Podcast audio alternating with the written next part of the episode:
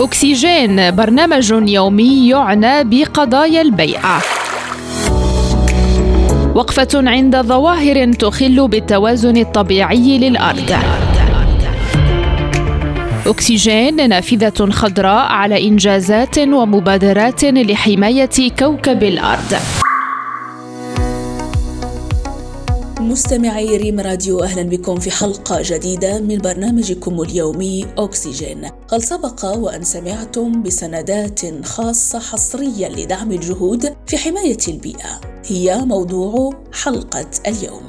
السند الأخضر مستمعين هي أموال تصدر لتمويل مشروعات متصلة بالمناخ أو البيئة وفقا لبيانات البنك الدولي.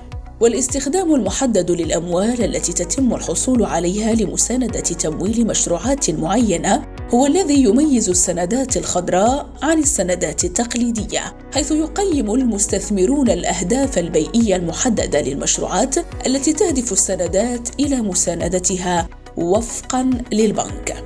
ومن ضمن أهم المشروعات التي يمكن إصدار سندات خضراء لتمويلها هي مستمعين مشروعات الطاقة المتجددة وكفاءة استخدام الطاقة والإدارة المستدامة للنفايات والاستخدام المستدام للأراضي والنقل النظيف أيضا والإدارة المستدامة للمياه والتكيف مع تغير المناخ والمدن الجديدة وغيرها الكثير من المشروعات التي تهدف للحفاظ على البيئة. ومن مزايا السندات الخضراء عن الأخرى التقليدية مستمعين أنها تتيح لمصدريها الوصول إلى مستثمرين جدد وهو ما يجعل هؤلاء المصدرين أقل اعتمادا على أسواق معينة.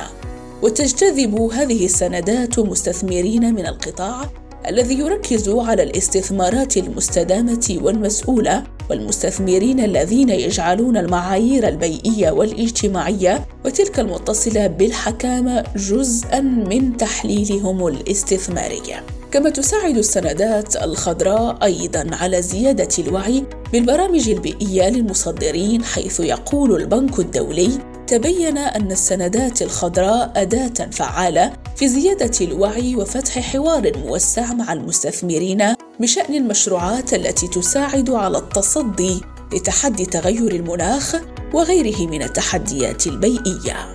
إلى هنا نصل لختام حلقة اليوم. ألقاكم غدا في حلقة جديدة وموضوع بيئي جديد دائما على إذاعتكم ريم راديو. دمتم بخير. السلام عليكم.